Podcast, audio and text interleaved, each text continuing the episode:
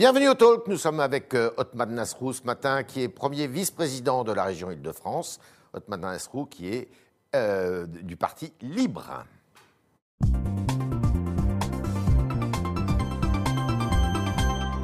Parti de Valérie Pécresse. Bonjour Othman Nasrou. Bonjour Yves Tréhard. Alors, on a les élections qui approchent, les élections régionales. Vous êtes concerné au premier chef. Vous allez vous présenter de quelque part dans les Yvelines, puisque vous, vous êtes un, un enfant de trappe. Euh, Est-ce que ces élections doivent, comme, enfin, la condition de l'organisation, c'est que les assesseurs soient tous vaccinés? Ce serait forcément une bonne chose. Ouais. Et d'ailleurs, ça permettrait peut-être d'avoir aussi beaucoup d'assesseurs volontaires, puisqu'il Ouais. y a encore un sujet sur cette vaccination. Mais de la même manière que nous avions demandé que, que tous les agents qui sont dans les écoles soient également vaccinés en prévision de la rentrée scolaire. Vous êtes d'accord pour dire qu'aujourd'hui, il faut prioriser les vaccinations? Il y a des publics qui sont en Avant, première c'était l'âge hein, qui était le critère. Maintenant, c'est les professions Oui, les professions, les territoires aussi, qui sont plus touchés que d'autres. Nous, en Ouais. Ile-de-France, on a eu moins de vaccins parce que nous avions une population plus jeune, Ouais. alors qu'en réalité, on est une région qui est très frappée, évidemment, Ouais. par euh, l'épidémie. Et donc, on souhaite qu'il y ait des publics prioritaires. Et je veux le redire, on n'a pas profité de ces vacances scolaires pour vacciner, certes, les enseignants, mais aussi les agents municipaux, départements et régionaux qui sont dans les écoles. Donc, les assesseurs, pourquoi pas? Mais aujourd'hui, on prend un retard qui est regrettable. Les assesseurs, c'est euh, surtout le- tout le territoire français, quelques 600 000 ou 800 000 euh, Oui, bien sûr. personnes. hein. Ce sont beaucoup d'élus locaux qui euh, prennent de leur temps, évidemment, pour tenir les bureaux de vote. Alors, ces élections, euh, les sondages le disent, Madame Pécresse, qui est la présidente de la région Île-de-France, est largement favorite. Néanmoins, néanmoins, si on calcule bien euh, les listes de gauche, notamment, euh, en ajoutant euh, la liste écologie, la liste euh, socialiste et la liste de la, France insoumise, eh ben, on est quelque part autour de 30%. Et vous redoutez pas une union de la gauche qui s'est réalisée dans les Hauts-de-France et qui pourrait se faire en Île-de-France? Bon, D'abord, la gauche a été aux responsabilités de la région pendant 17 ans. Ouais. Elle a laissé un bilan calamiteux, une dette qui a triplé, une région très polluée, alors même que les écologistes étaient aux responsabilités. Et puis, on a aujourd'hui euh, des listes qui sont très divisées et très partagées sur les questions notamment de République et de laïcité, avec des grandes ambiguïtés. Donc, euh, cette union de la gauche, je ne vois pas sur quoi elle reposerait. Il n'y a pas de projet en commun, il Elle n'y a pas de dynamique en tour, commun. hein. Bien sûr. Il faut 10% pour se maintenir au deuxième tour. Ces trois listes-là sont susceptibles de pouvoir se, se- se maintenir. Bien sûr, mais je crois que les franciliens ne veulent pas du retour en arrière de la région, qui a souffert pendant 17 années d'un sous-investissement chronique de la gauche dans les transports, dans les lycées, et qui a laissé la région dans un état déplorable. Et donc, euh, en plus, avec ces ambiguïtés sur la République et la laïcité qu'on a vues récemment dans les propos de On Mme. Pulvar, je, je pense euh, très franchement que cette union de la gauche, elle serait une catastrophe évidemment pour la région si elle venait aux responsabilités, mais je crois qu'aujourd'hui, ce n'est pas l'attente des franciliens. Alors, vous faites partie de Libre, qui est le mouvement de Madame Pécresse, mais vous êtes aussi aux Républicains. Euh, on peut faire les deux. Euh, et cette euh, élection régionale, est-ce qu'elle est un test décisif ou un passage décisif pour en vue de la présidentielle Bah, c'est sûr qu'une élection régionale, et on le voit aujourd'hui en Ile-de-France, nous on rassemble très largement, on, est en train, on a une, un- une majorité très large et on a un rassemblement très large aujourd'hui autour de tous ceux qui se reconnaissent dans l'action de Valérie Pécresse. Mmh. Au-delà des frontières partisanes, alors bien sûr la droite républicaine, vous avez beaucoup de centristes, vous avez une partie euh, Du du, Modem. Modem, évidemment qui, euh, qui, qui, qui a Continuez porté avec suivre. nous, mais bien sûr, et qui, qui- qui ont soutenu tout ce que nous avons fait à la région Île-de-France, parce que ce travail, il est concret, il est utile. Vous savez, quand vous avez un euro sur deux du budget de la région qui est utile sur les aspects environnementaux, eh bien forcément que vous faites une adhésion très large et aussi beaucoup de gens de la société civile. Vous tendez la main à Laurent Saint-Martin, qui est le représentant de la majorité présidentielle dans cette élection? Non, je pense qu'il est dans une logique nationale dans ce scrutin-là. Je crois qu'il se trompe de scrutin. Je crois que l'offre politique qu'il veut défendre n'est pas claire. Et donc, euh, pour moi, je ne comprends pas la démarche qui est la sienne. Nous, on rassemble encore une fois tous ceux qui se reconnaissent dans le travail qui a été fait et puis dans l'avenir de la région. Alors, test avant la présidentielle, pourquoi? Parce que M. Bertrand, qui est dans les Hauts-de-France, euh, a des ambitions présidentielles, il les a euh, exprimées. Madame Pécresse ne les a pas exprimées, mais on s'en doute un petit peu. M. Vauquier, qu'est-ce qui va se passer après? Imaginons que les trois euh, soient élus ou qu'il y en ait quelques-uns de battus. Est-ce que c'est une forme de primaire pour euh, les départager? Bah, Ce qui est incontestable, c'est qu'il va falloir avoir un candidat euh, de la droite républicaine, parce que moi, comme beaucoup, je ne veux Qu'il pas. soit du parti ou pas Mais peu importe, on est dans une famille D'ailleurs, politique. Madame Pécresse n'est plus au parti. Mais bien sûr, et bien sûr, c'est une femme libre qui a démontré ce qu'elle savait faire à la région Île-de-France. Elle fait la politique par la preuve, et donc à cet égard-là, elle est, elle est incontournable dans le paysage politique. Maintenant, elle est vraiment à la tâche dans sa région, qui encore une fois est l'une des plus frappées par la crise sanitaire. Mmh. Et on peut faire toutes les hypothèses qu'on veut. Il y a un temps pour chaque chose. Ce qui est certain, c'est que nous ne voulons pas du duel entre Emmanuel Macron et Marine Le Pen. Et donc il faudra avoir un candidat unique. Et on verra à ce moment-là. Alors, comment vous le, le trouvez, ce candidat unique? De deux choses l'une, soit il émerge de façon spontanée dans les études d'opinion, dans le- les médias, soit eh bien, il faut trouver une technique pour euh, eh bien, euh, organiser la compétition. Mais cette technique, ça s'appelle une primaire. Moi, je la souhaite. Je pense que c'est un. Vous n'êtes pas contre la primaire? Non, je ne suis pas contre la primaire. Il faut qu'on ait un candidat unique et je ne vois pas d'autre manière. Primaire ouverte ou fermée? C'est-à-dire ouverte comme en 2016 ou fermée aux seuls euh, adhérents euh, des républicains qui ont leur carte? On peut discuter des modalités pratiques et je crois que le président du Ce qui peut Sénat. poser un problème pour Mme Pécresse, par exemple, parce qu'elle n'y est, est pas aux républicains. Pour M. Bertrand aussi. Oui, mais on voit aujourd'hui effectivement qu'il y a des candidats qui sont installés dans le paysage politique, qui ont des résultats et qui ne sont pas euh, encartés et qui sont libres. Et je crois que c'est aussi une attente de beaucoup de, con- de- de nos concitoyens. Ça ne les empêche pas d'être à droite. Ce que je veux dire par là, c'est que les modalités pratiques, je sais que le président du Sénat, Gérard Larcher, y travaille.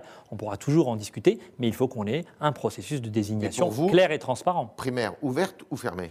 Ah bah, à titre personnel, plus les choses sont ouvertes, plus je trouve que euh, ce qui en ressort et, et- et- et permet le rassemblement ensuite. Et Mhm. donc pour moi, elle doit être ouverte, mais encore une fois, on peut discuter des détails. Ce qui compte en tout cas, c'est qu'il y ait encore une fois un candidat qui vienne casser le duel entre Emmanuel Macron et Marine Le Pen, parce que ça, ce serait une catastrophe. Alors, votre choix, vous, à l'intérieur de tous les candidats que pourrait avoir la droite, ça serait Valérie Pécresse, évidemment. Alors, moi, je l'ai vu travailler, je la vois travailler au quotidien. Je suis très fier de ce qu'elle a fait à la région Île-de-France et je pense qu'elle aura son mot à dire.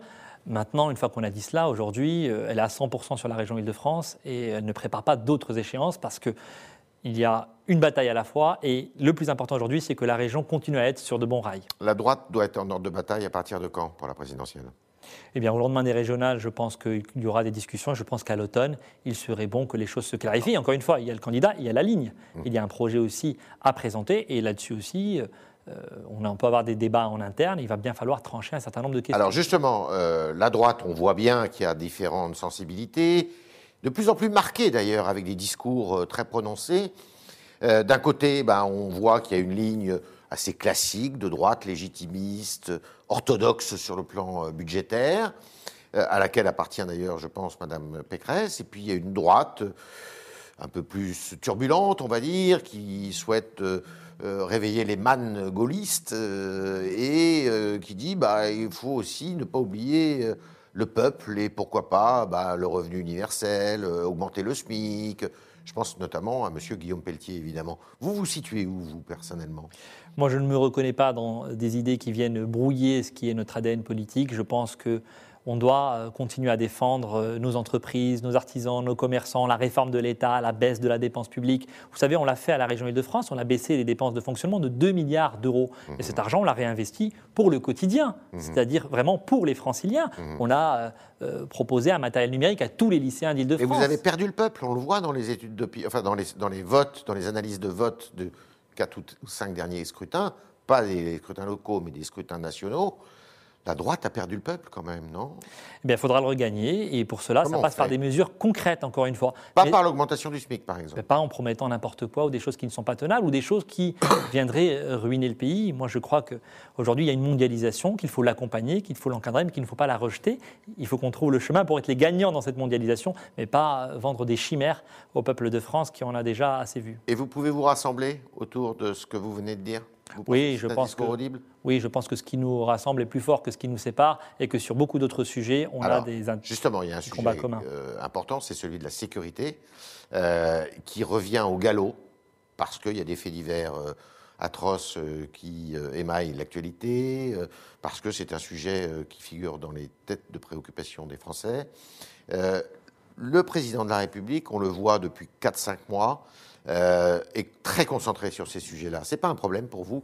Il vous a un petit peu, euh, je dirais, euh, étouffé avec les sujets économiques au début de son quinquennat, et à la fin de son quinquennat, le voilà sur les sujets de séparatisme, de sécurité, de force de l'ordre. Ces sujets, il ne suffit pas d'en parler. Il ne suffit pas de faire des opérations de communication sur la dernière année du quinquennat. euh, les paroles viriles n'ont pas été suivies d'actes concrets. Un exemple sur les places de prison, nous s'était engagé sur 15 000 places de prison, c'est un sujet, nous avons besoin de construire des places de prison parce que nous avons une surpopulation carcérale et nous avons 60 000 peines de prison qui ne sont pas exécutées tous les ans, il n'y aura eu que 116 nouvelles places créées à la fin de ce quinquennat. Mmh. Ça, c'est la réalité des chiffres, et donc il ne suffit pas à un moment d'être uniquement dans les postures, la maison brûle, et le président de la République nous propose un ravalement de façade. Il y a aussi des lois qui sont adoptées, le séparatisme, la sécurité globale, euh, qu'est-ce que vous en dites? C'est insuffisant? C'est cosmétique?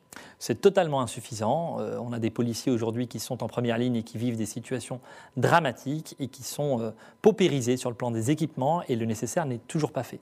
Donc il y a, vous savez, nous, même région, on se retrouve à financer aujourd'hui des casernes de gendarmerie, des commissariats de police nationale parce que l'État ne met pas suffisamment de moyens. On va mmh. financer plus de 80 opérations en Ile-de-France. Donc il faut falloir au bout d'un moment que la main de l'État cesse de trembler et que l'autorité de l'État ne soit pas discutable et ça suppose autre chose que des opérations de communication comme on a pu en, voir il y a quelques jours. Alors est-ce que là, il n'y a pas une bataille justement entre les différentes figures de la droite? On n'a pas l'impression que Mme Pécresse soit en, je dirais, en pointe là-dessus par rapport, par exemple, à M. Bertrand sur les sujets de sécurité? Écoutez, c'est une erreur parce que nous avons quintuplé le budget sécurité de la région. Aujourd'hui, on a équipé plus de 330 communes en vidéoprotection grâce à la région, mmh. plus de 300 polices municipales. Ça fait 1000 gilets par balle, ça fait 6000 caméras de vidéoprotection, ça fait 150 millions d'euros débloqués par la région en matière de sécurité. On prend toute notre part sur ce sujet sur lequel il faut qu'on soit tous intraitables parce qu'aujourd'hui, il y a un laxisme dans notre pays, c'est incontestable. Et il y a un sujet de réponse pénale. C'est le point faible de Emmanuel Macron Incontestablement, et en particulier la réponse pénale sur laquelle nous n'avons pas avancé c'est-à-dire? Euh, le système judiciaire et euh, les peines de, qui ne sont pas exécutées 60 000 tous les ans, peines de prison non exécutées, ça n'est pas acceptable. Alors, euh, vous, je le disais en introduction, vous êtes votre fief électoral, c'est Trappes. Vous avez loupé la mairie de Trappes il y a de, très peu aux élections municipales. Cette élection municipale a été annulée. Il y a de nouvelles élections qui vont probablement avoir lieu contre M. Ali Rabé, qui est le, le, maire qui avait été élu, génération du mouvement de M. Hamon. Vous allez repartir dans cette élection? J'attends la décision du Conseil d'État. Vous l'avez dit, le tribunal administratif a annulé l'élection parce que les règles des comptes de campagne, du mmh. financement électoral n'avaient pas été respectées. Mmh.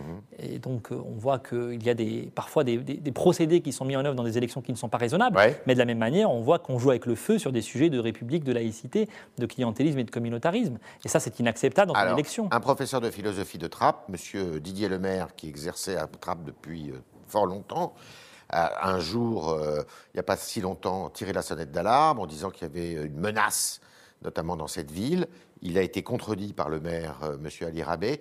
Euh, qui a raison dans cette histoire? Est-ce qu'il n'y a pas de l'excès de part et d'autre? Il y a évidemment des défis en matière de république et de laïcité dans une ville comme Trappes, comme dans d'autres villes notamment sur la question de la radicalisation qui a frappé et endeuillé beaucoup de familles. Le professeur Le Maire avait raison. Bah, le professeur, il exprime ce qu'il a constaté euh, durant 20 euh, ans. Il voit un repli identitaire s'installer. Il le fait avec ses mots. Moi, je veux dire ici que les 32 000 habitants de Trappes, évidemment, ne correspondent pas à la description qui en a été faite. Et leur écrasante majorité veut vivre dans la République et n'a pas de problème avec la République. Il y a une minorité agissante qu'il faut mettre hors d'état de nuire. Et malheureusement, il y a des élus de gauche qui jouent avec le feu et qui pactisent avec cette minorité-là et qui affaiblissent la République et la laïcité. C'est le cas de M. Ali Rabé moi, je pense que M. Rabé euh, joue avec le feu sur ces sujets-là, bien sûr, et il utilise ces sujets-là pour son intérêt électoral, et ça coûte cher aux habitants de Trappes qui sont pris en otage. Estimez-vous que M. le maire a été euh, suffisamment soutenu par les pouvoirs publics, par l'éducation nationale, par l'État dans cette histoire? Quand un professeur est menacé, il faut le protéger et il faut le soutenir. Euh, ça a été la position de beaucoup de responsables politiques. Vous l'avez soutenu? Ah, Sur sa protection, bien sûr, parce qu'encore une fois, on ne peut pas entendre qu'un professeur soit menacé euh, dans l'exercice de ses fonctions euh, dans notre pays. Ça, c'est une frontière indépassable. Et j'aurais aimé que, sur ce point-là, en tout cas, tout le monde s'y retrouve. Mais certains ont préféré, encore une fois, mettre une cible supplémentaire sur son dos. C'est ce qu'a fait le maire de Trappes et réalimenter le feuilleton médiatique. La ville n'avait pas besoin de cela. Est-ce que vous estimez aujourd'hui que, euh, selon l'expression consacrée, Trappes fait partie de ces territoires perdus de la République Non. Et d'ailleurs, si euh, Trappes était un territoire perdu, je n'y aurais pas fait le score que vous avez mentionné. Moi, j'ai toujours défendu la République et la laïcité. Euh, ça m'a valu évidemment euh, des, animosités. Et certains élus jouent, encore une fois, avec ce sujet-là et essayent de le retourner contre, contre moi comme, comme d'autres. Mais on voit que l'écrasante majorité des habitants veut de la mixité sociale, veut de la sécurité. Ce n'est pas la faute des habitants de Trappes s'il n'y a pas de police municipale le soir. C'est pas irréversible alors Bien sûr que non. Bien sûr que non. Il y a un chemin et moi je veux un autre avenir pour Trappes que cette image que certains élus veulent lui dessiner. On est avec Otman Nasrou ce matin, euh, premier vice-président de la région Île-de-France, et on continue avec vos questions, chers internautes, qui sont posées par Kylian Marc.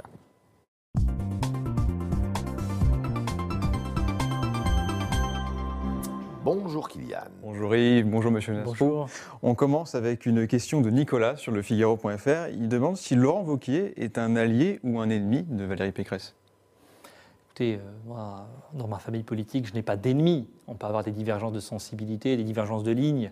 Et voilà, je pense que Laurent Wauquiez aujourd'hui dirige une, région, une grande région, il y fait le travail qu'il juge utile, et euh, on n'a pas ces questions de personnes aujourd'hui. Ce que je sais par contre, c'est qu'on a besoin de rassembler très largement, de toute façon, et euh, ce que fait aujourd'hui Valérie Pécresse en Ile-de-France mérite d'être regardé de près, parce que ce qui a marché en Ile-de-France pourrait marcher demain euh, sur, dans le pays, mais je parle de solutions très concrètes, et pas de querelles de personnes qui aujourd'hui ne sont pas sans sujet ni le bien. Cette question est peut-être motivée par le fait que quand M. Vauquier était à la tête du Parti des Républicains, vous aviez demandé sa démission.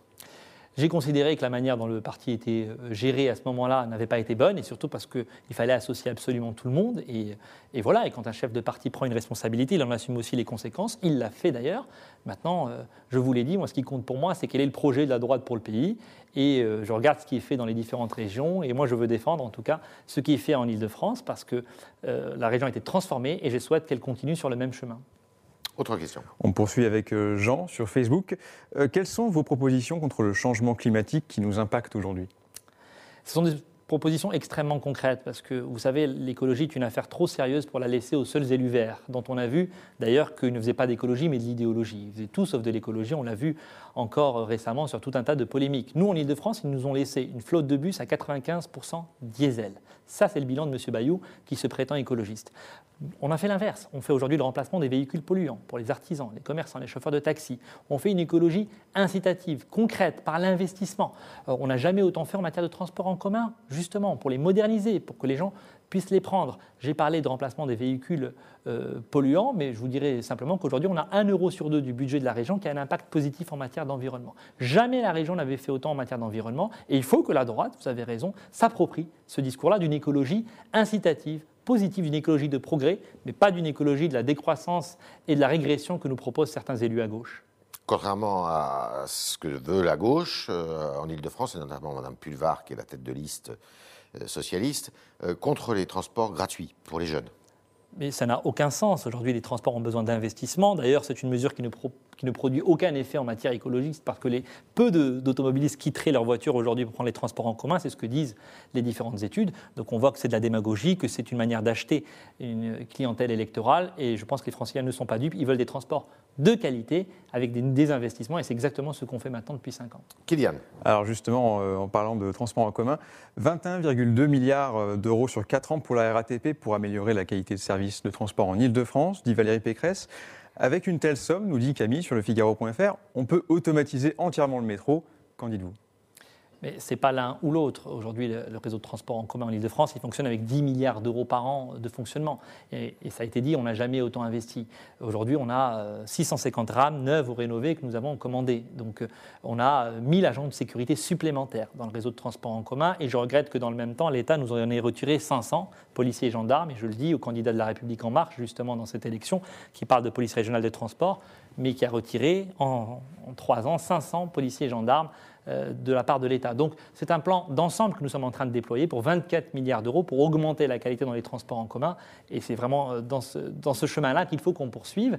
Et je dis bien sûr, tout est vidéoprotégé, toutes les nouvelles rames sont climatisées. Je crois que c'est ça l'attente des Franciliens aujourd'hui, et pas d'opposer telle ligne budgétaire à tel autre, même si euh, je comprends qu'on veuille toujours tout faire d'un coup, on continuera à moderniser le réseau de transport en commun et l'automatisation d'un certain nombre de lignes euh, sera un sujet, bien sûr, on en a fait un certain nombre, il faudra qu'on poursuive. Est-ce que vous êtes d'accord avec euh, beaucoup de franciliens qui disent que l'offre de transport en commun en France, en Ile-de-France, est très largement insuffisante?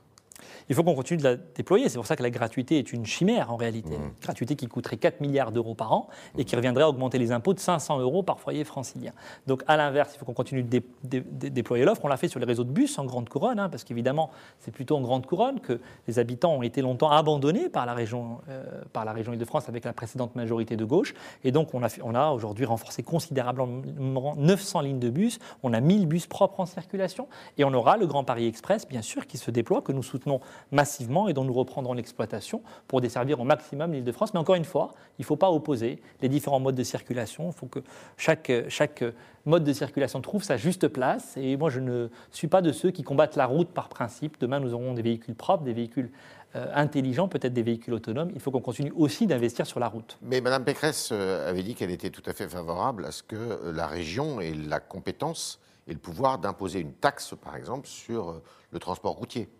Alors, dans sa région. Oui, mais sur le transport de marchandises en transit, en transit. qui abîme le réseau de transport et qui ne, produit pas, qui ne produit pas de valeur en Ile-de-France. Oui, à condition que les recettes de cette taxe aillent permettre aux transporteurs d'Ile-de-France, eux, de financer la transition énergétique, encore une fois, de leurs véhicules. Parce que le sujet, c'est ça aujourd'hui, c'est la transition énergétique, comment on la finance et que ce ne soit pas ceux qui n'ont pas d'autre choix qui payent les pots cassés. Ce sont souvent les classes populaires et les plus modestes. Cette disposition figure dans son programme? Le projet sera présenté euh, en temps utile, mais la position de la région aujourd'hui, c'est de dire si nous taxons les transporteurs qui transitent par l'île de France sans s'y arrêter, il faut que le bénéfice aille permettre la reconversion des flottes des transporteurs qui produisent de la valeur en île de France. Dernière question, Kylian. Dernière question. On poursuit avec la région a lancé un, un plan de lutte pardon, contre la précarité étudiante, euh, contre la détresse psychologique notamment. Marine nous vous demande si cette mesure a porté ses fruits. Ben, la situation des étudiants était dramatique, elle est toujours dramatique avec cette crise sanitaire, une explosion de la précarité. On a déployé 400 chambres d'hôtel pour les étudiants qui se retrouvent à la rue, une plateforme psychologique avec 40 000 consultations gratuites, euh, avec 150 psychologues, et surtout nous avons été très réactifs.